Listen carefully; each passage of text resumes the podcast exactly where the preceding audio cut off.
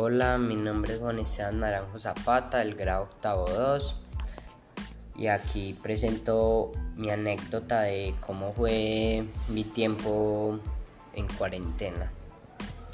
Primero digo que antes del aislamiento no disfrutaba tanto en familia y eso fue una de las cosas más importantes que me pasó.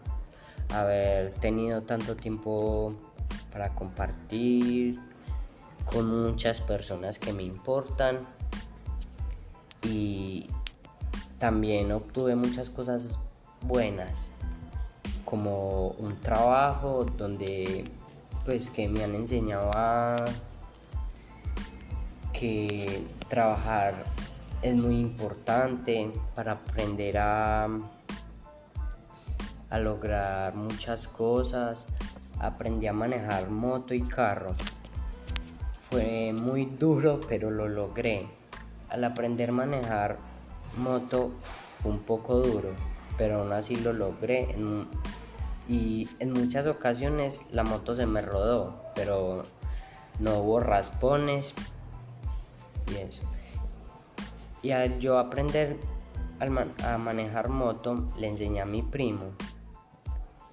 Y él era demasiado loco para manejarla. Y, y así que le prohibieron, le prohibieron coger la moto porque no hacía caso. Pero aún así yo disfruté aprender y al aprender a manejar carro fue mucho más difícil. En el carro mecánico de mi abuelo fue donde aprendí. Pues literal no aprendí, pero en ese carro no pude aprender, mejor dicho. En una ocasión casi me estrelló contra, contra la finca. Ahí fue donde pasé toda la cuarentena.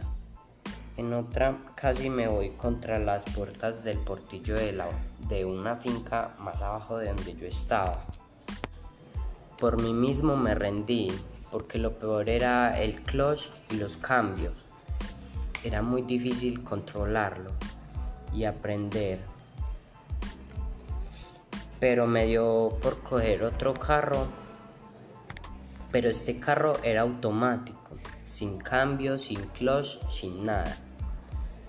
Y fue lo más fácil, aunque en una ocasión casi chocó una moto, casi me voy contra, contra una barranca y mi hermano se asustó mucho.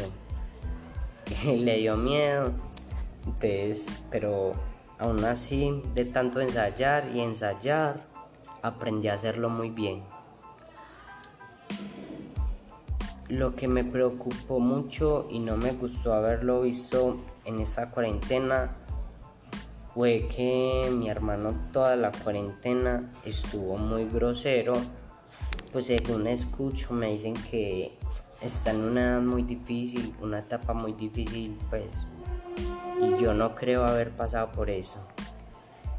Entonces estuvo muy grosero muy irresponsable con la entrega de sus talleres, pues le tuvieron que pagar profesora particular para que le ayude en ese problema de irresponsabilidad con los talleres del colegio. Aunque sigue un poco altanero y sí está este pequeño problema, pero todo fue muy bueno. También digo que prefiero las clases presenciales porque muchas veces no entiendo lo que explican en las clases virtuales. Y últimamente he tenido mucho trabajo y se me llega la hora de entregar un taller y no lo he hecho. Por ejemplo, hoy, en estos momentos estoy trabajando y saqué el tiempo para